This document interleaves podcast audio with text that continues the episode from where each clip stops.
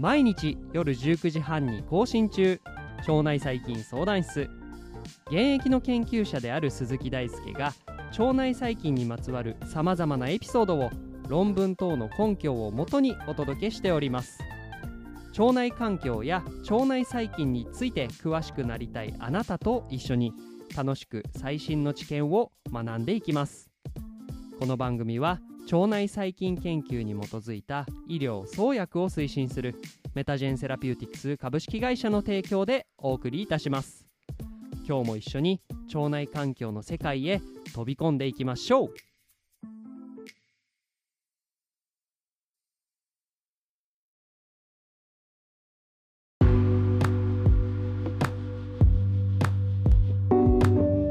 ということで皆さんこんばんは。本日はエピソード304ということで睡眠の仕組みを前回よりも細かく説明していくそんな回としていきます。えー、今週はですね睡眠の基礎についてお話をしていて、えー、睡眠と腸内細菌腸内環境について、えー、よく質問されるのでまずはその基礎として睡眠について理解していこうというふうに、えテーマを設定しました、え来週はですね睡眠と腸内環境腸内細菌についてお話をするので、まあ、その基礎と思っていただければと思います。え今回は睡眠の仕組みについて前回に引き続いてお話をしていくんですけれどえ今回はですね睡眠のメカニズムについてもう少し立ち入ってお話をしていきます、え、参考にしたのは睡眠の役割とメカニズムという、え、日大医学雑誌に収録されている2020年の特集記事をもとにお話をしていきます。え前回のエピソードでは睡眠を睡眠欲求と覚醒力のバランスによって説明してきました。え今回はえ睡眠向上性維持機構という、まあ、仕組みとあとは体体内時計の機構あとは覚醒保持機構という3つの切り口でお話をしていきます、え、まず睡眠向上性維持機構とっても長い名前ですが、まあ、これはですね前回でいうところの睡眠欲求に近いと思います。え覚醒時間が長くなるつまり、え起きている時間が長くなると、え脳の機能がどんどん疲れて低下してくるので眠たくなってくることで、え機能の回復を図りますで、まあ、眠たいという、まあ、欲求に従って寝ることで、まあ、脳機能がですね回復してまた次の日にあるいは寝た後にですね活動が活発にできるようになります。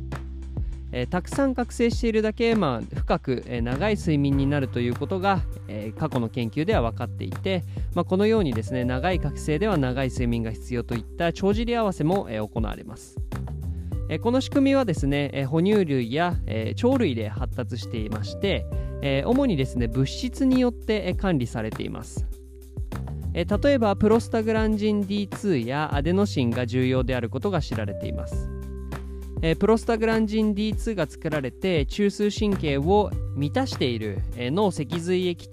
脳脊髄液中を循環するとこのプラストグランジン D2 の受容体である DP1 受容体に結合して細胞外の、えアデノシン濃度が増加すると。でこのアデノシンの受容体である A2A 受容体から視床下部の副外側試作前夜の、え GABA 系を活性化して覚醒を抑えるということです。まあ、ここでは覚醒を抑えるのですなわち眠くなるということになります。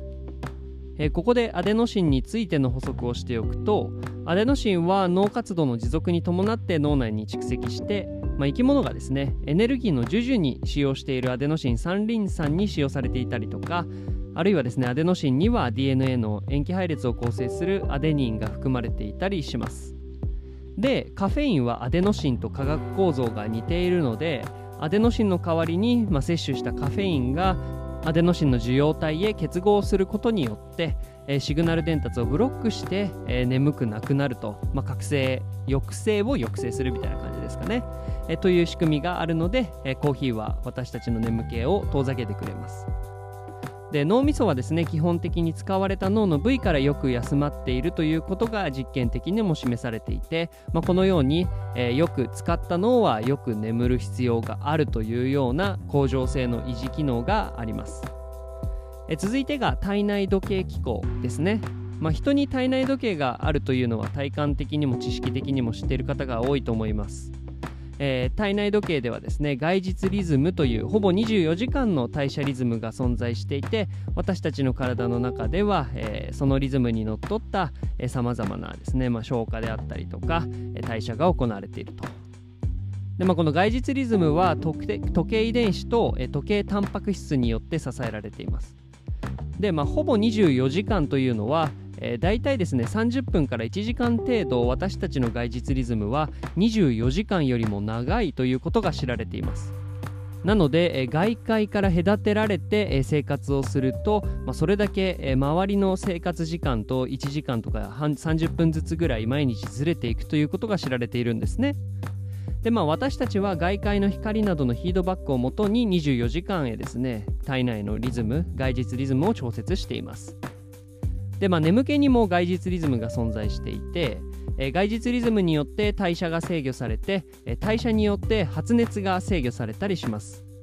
でこの深部体温、まあ、私たちの臓器などの体温と眠気には関係があり、え、特に深部体温が下がるタイミングで眠くなっていて、まあ、その寝ている最中にだんだん、え、覚醒直前になると深部体温が上がってくるといったような体温と、えー、眠気そしてそれを司っている、えー、外日リズムの間に関係があります。で3つ目が覚醒保持機構で前回でいうところの、えー、覚醒力ということになります。え交感神経的な、えまあ、活性化ですね、え不安とか緊張とか怒りとか歓喜などの情動的な興奮があるとどうしても目が冴えてしまいます。まあ、すごいよく言われるところで言うと遠足の前日にもう楽しみで仕方なくて眠れないみたいのは特にこれですよね。あとはなんか試験が迫っているからちょっと緊張して眠れなくなっちゃったりとか、まあ、そういうところでですね目が冴えてしまったりします。まあ、このようにですね、まあ、一時的な情動の、えー、興奮ですねはですね、えー、一時的な、えー、不眠を、え誘発するということです。えまたですね慢性的な不眠症では眠れないこと自体が入眠の妨げになるというふうに考えられていて、まあ、実際にこういう症例というかまあ状態では大脳辺縁系における情動的な興奮が引き起こされていることが観察されているので、まあ、基本的にはこの短期間での入眠が難しい眠るのが難しくなってしまう、えー、情動的な興奮と、まあ、同じようなことがですね眠れない慢性的な不眠症でも起きているということが考えられます。で、まあ、この情動的な興奮っていうのは神経伝達物質に左右されます。でうつ病のところで紹介したモノアミン系の神経伝達物質が覚醒においても重要です。複数の神経伝達物質が、まあ、この情動的な興奮には関与していて、まあ、特にですね、まあ、これらを束ねるオレキシンがですね覚醒中枢のスイッチになっていることが知られています。実際にオレキシンの受容体拮抗薬つまりオレキシンの受容体に対して、まあ、その同様に結合できるオレキシンと同様に結合できるような薬によってオレキシンのシグナル伝達を阻害することで、えむしろ入眠をスムーズにできることが、えー、知られています、まあ、このようにですね大きく分けて睡眠の恒常性維持機構と体内時計の機構そして覚醒保持機構まあ、これら3つがバランスすることによって私たちの睡眠そして覚醒のリズムが制御されているということになります。ではですね、え次回はですねオレキシンやセロトニンなどといった、えー、睡眠にまつわるホルモンについてのお話を詳細にしていければと思います。腸内細菌相談室では番組に対する感想や質問リクエストを募集しています。Twitter や Instagram、Apple Podcast や Spotify からいつでもご連絡ください。この番組はメタジェンセラピューティクス株式会社の提供でお送りいたしました。それではまた明日もお会いしましょう。バイバーイ。